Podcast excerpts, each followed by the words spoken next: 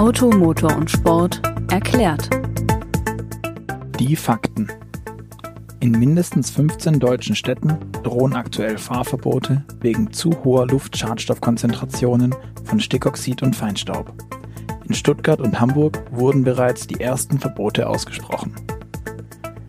Seit 1990 ist der Stickoxidausstoß in Deutschland um knapp 60 Prozent zurückgegangen.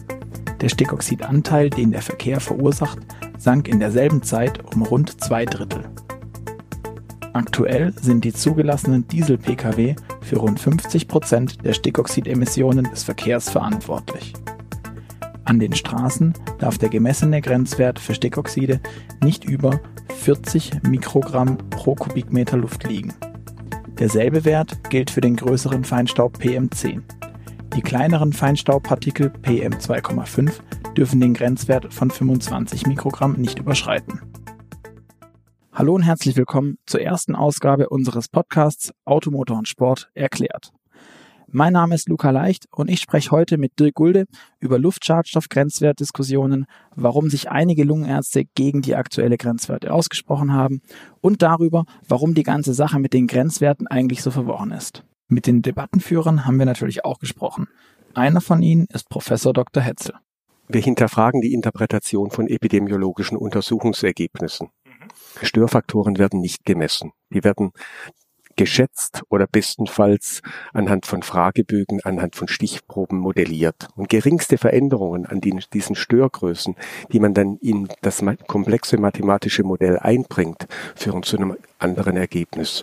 Möglicherweise auch dazu, dass plötzlich Stickstoffdioxid gesundheitsfördernd ist.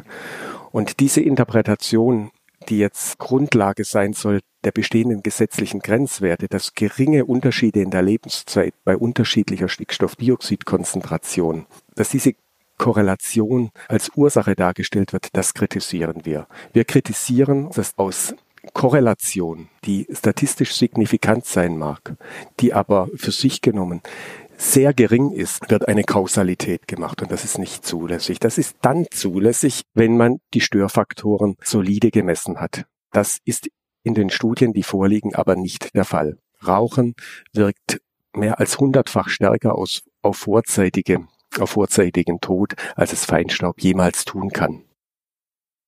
Das war Professor Dr. Hetzel, einer der Lungenärzte und Co-Autor, die die Streitschrift verfasst haben. Dirk, du hast für die aktuelle Geschichte in der Automotor- und Sportausgabe 6, die am 28. Februar erschienen ist, ja mit Dr. Hetzel gesprochen. Kannst du uns kurz erklären, worum es eigentlich geht und was er und seine Mitstreiter eigentlich wollen? Hallo. Ja, er und seine äh, Lungenarztkollegen meinen, dass die Grenzwerte unsinnig sind, dass sie viel zu niedrig seien, um darauf basierend dann Fahrverbote für Dieselautos in die Städte einzuführen. Okay, und warum kamen die jetzt erst damit aufs Tableau? Also diese Grenzwerte sind ja jetzt nicht neu.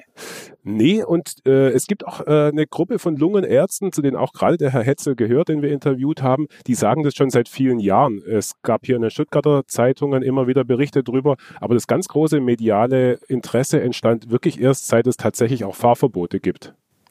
Okay, du hast ja aber für die Geschichte auch die andere Seite angehört. Ähm, was sagen denn die Gegner der Gegner? Ja, ich habe auch mit einem Epidemiologen gesprochen, und zwar dem Professor Holger Schulz vom Münchner Helmholtz-Institut und habe ihn auch gefragt, ob die wissenschaftlichen Grundlagen für unsere Messwerte und Grenzwerte, ob die wirklich so wackelig sind. Ähm, nein, das kann man sicherlich äh, nicht so sagen. Sie beruhen halt auf sehr vielen ähm, internationalen epidemiologischen Studien, die halt weltweit durchgeführt werden, also nicht nur in Europa oder Amerika, sondern auch in Asien und Indien. Und hinzu kommen halt toxikologische Studien, wo man halt an äh, Tieren oder auch Zellkulturen Untersuchungen macht, insbesondere um Mechanismen zu evaluieren, wie wirken denn die Luftschadstoffe. Und als drittes Standbein hat man dann noch äh, sogenannte kontrollierte Expositionsstudien von Freiwilligen. Ähm, das sind halt dann Studien, wo man am Menschen quasi eine kontrollierte Umwelt nachstellt dann die Menschen das für etwa zwei Stunden einatmen und man dann genau schaut, wie verändert sich zum Beispiel die Lungenfunktion, kann ich Entzündungsmarker in der Lunge äh, oder im Blut messen oder finde ich zum Beispiel Veränderungen, die den Blutdruck oder das Herz-Kreislauf-System angehen. Das klingt jetzt für mich alles gar nicht so unlogisch. Worauf bezieht sich denn aber jetzt nochmal genau die Kritik der, der Lungenärzte mit ihrer Streitschrift? Ah, die Lungenärzte, die, kritis die kritisieren hauptsächlich die Methodik in den Studien, dass die Studien nicht sauber ausgewertet seien, dass da mathematische Fehler drin sind, falsche Schlüsse und vor allem hängen sie sich an den Störfaktoren auf, äh, an den sogenannten. Das heißt also, wenn ich ein, wenn ich etwas ähm, untersuchen möchte, das eigentlich nur einen sehr, sehr kleinen gesundheitlichen Reiz hat, wie zum Beispiel das Stickoxid, dann ist ein Störfaktor wie zum Beispiel ein Raucher in so einer Studie viel, viel, viel stärker, um den Faktor 100 oder den Faktor 1000 stärker und ich kann deswegen diese Studie gar nicht mehr so nach mathematischen Grundlagen auswerten, weil ich, weil die Störfaktoren viel, viel stärker wirken.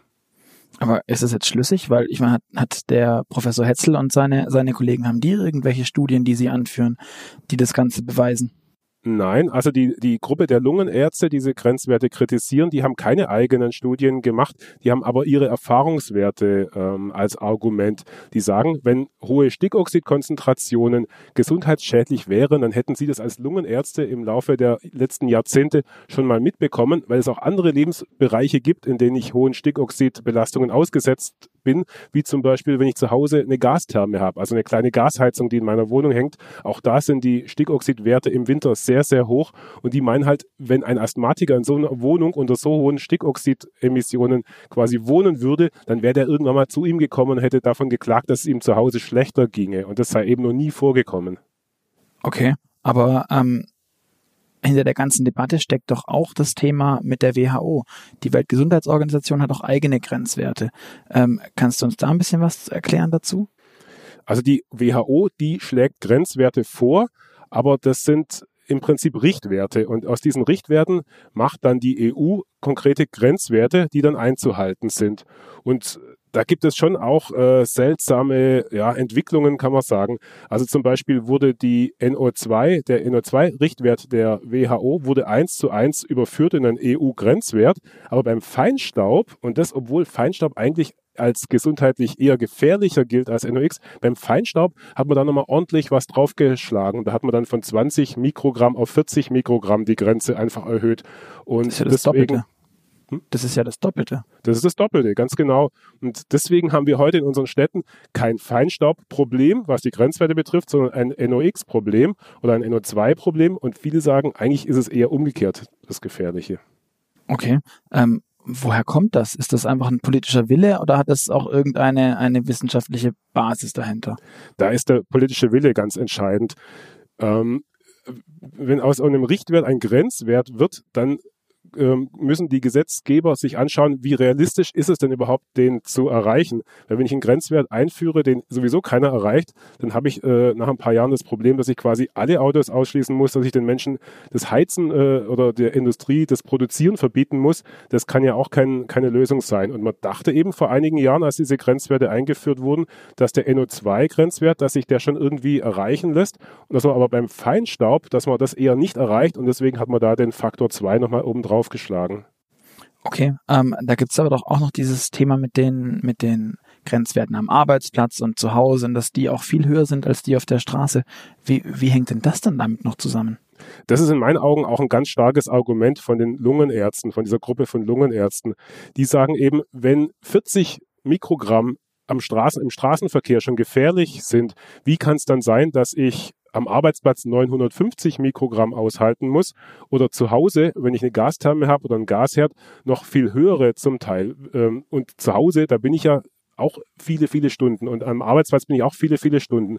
Und ähm, das ist wirklich nicht so ganz äh, von der Hand zu weisen, dieses Argument. Und da sagt aber der Epidemiologe Holger Schulz, ähm, er äh, spricht sich ohnehin für geringere Grenzwerte am Arbeitsplatz aus und er würde sich auch für zu Hause bessere Grenzwerte wünschen. Aber jetzt einer der großen Kritikpunkte der Lungenärzte ist doch vor allem das Thema Störeinflüsse. Absolut. Das habe ich ähm, den Professor Schulz auch gefragt, ähm, ob die Studien tatsächlich so plump aufgebaut sind, dass sie da äh, nicht mal schaffen, die Raucher rauszurechnen. Und das ist nicht der Fall. Also die schauen sich die Studien auch, oder die schauen sich auch Teilgruppen in den Studien an. Die nehmen dann zum Beispiel nur die Raucher verkehrsnah, nicht verkehrsnah oder nur die Nichtraucher verkehrsnah, nicht verkehrsnah oder Asthmatiker und so weiter. Also die, die gucken sich auch die, die Teilgruppen an, gerade da, wo die Störfaktoren eben eine große Rolle spielen. Okay, aber bleibt ja am Ende immer noch die Kernfrage, sterben Menschen an stark befahrenen Straßen jetzt früher? Ja, die, da gibt es offensichtlich Studien, äh, die in Europa durchgeführt wurden, in 25 Städten, wo sich anscheinend belegen lässt, dass Menschen, die verkehrsnah an Hauptverkehrsstraßen wohnen, dass die im Schnitt ein halbes Jahr bis ein Jahr äh, eine kürzere Lebenszeit haben, eben um diese Phase. Wenn man als Vergleich zugrunde legt, die, die Empfehlung für den Feinstaub der WHO und nicht den aufgeweichten Wert, den die EU übernommen hat. Okay, und ähm, man hört ja bei dieser ganzen Diskussion immer wieder Zahlen. 6000 Tote, 8000 Tote. Ich weiß nicht wie viele, also das klingt immer sehr hart. Gibt es diese Zahl tatsächlich? Also diese Zahl gibt's tatsächlich, aber die ist nicht zu verwechseln mit echten 6000 Toten wie im Straßenverkehr oder sowas. Das ist nur eine Maßzahl, um bestimmte gesundheitliche Belastungen überhaupt vergleichen zu können. Das ist wieder, also ich vergleiche es immer mit dem NFZ-Wert von Autos. Kein Auto fährt mit 3, irgendwas Litern rum, auch wenn es äh, den NFZ-Verbrauchswert von, von 3, irgendwas hat. Aber ich kann unterschiedliche Motoren, unterschiedliche Antriebe damit vergleichen. Und so ist es bei diesen vorzeitigen Todesfällen von 6000 auch. Da fällt keiner tot um, aber es ist trotzdem, es erlaubt eine Aussage über die gesundheitlichen Auswirkungen von hohen Schadstoffen. Also wir sprechen von einem vergleichbaren Laborwert in Anführungszeichen. Ganz genau, es ist einfach nur eine Maßzahl. Okay. Glaubst du, das ganze Thema wird sich jetzt irgendwie verlieren wieder oder bleibt uns das noch erhalten?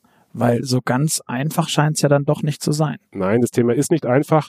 Und äh, was in dem Thema drinsteckt, ist, dass es Schadstoffe gibt, die aus Motoren kommen, die von den heutigen Messstationen in den Städten nicht adäquat erfasst werden. Also es könnte sein, dass die, dass die zukünftige Luftgesetzgebung, dass die von einer, äh, dass die eine Verschärfung durchführt und dass auch ultrafeine Partikel, um die geht's nämlich, dass die auch ähm, mit aufgenommen werden in die ganze ähm, Diskussion. Und das ist für, für den, fürs Auto, für den Verbrennungsmotor, unabhängig ob Diesel oder Benziner, äh, keine gute Nachricht, weil ultrafeine Partikel kommen hauptsächlich aus dem Straßenverkehr. Okay, Dirk, ähm, aber jetzt, was ist denn dein persönliches Fazit aus der ganzen Geschichte? Also mein Fazit ist, dass wohl Stickoxide nicht das ganz große gesundheitliche Problem darstellen, dass es eher der Feinstaub ist, aber dass man die Stickoxide eben auch nicht ganz vergessen kann, weil es gibt ja die Studie, ähm, die sich äh, mit dem Thema Gasthermen und Kindern beschäftigt hat und da lässt sich wohl nachweisen, dass Kinder, die zu Hause einer hohen Stickoxidbelastung ausgesetzt sind, dass sie statistisch gesehen ein geringeres Lungenvolumen entwickeln und auch mit einer höheren Wahrscheinlichkeit an Asthma erkranken. Alles klar. Vielen Dank, Dirk, für die interessanten Antworten. Das war Automotor und Sport erklärt. Ich hoffe, wir konnten ein wenig Licht ins Dunkel bringen. Vielen Dank fürs Zuhören. Vielen Dank dir, Dirk, ähm, dass du dir die Zeit genommen hast. Und wir hören uns wieder in zwei Wochen am Donnerstag zur nächsten Episode. Bis dahin würden wir uns über Feedback freuen auf iTunes und allen anderen Podcast-Plattformen. Ähm, wir hoffen, Sie sind nächstes Mal wieder dabei. Bis dahin. Tschüss. Tschüss.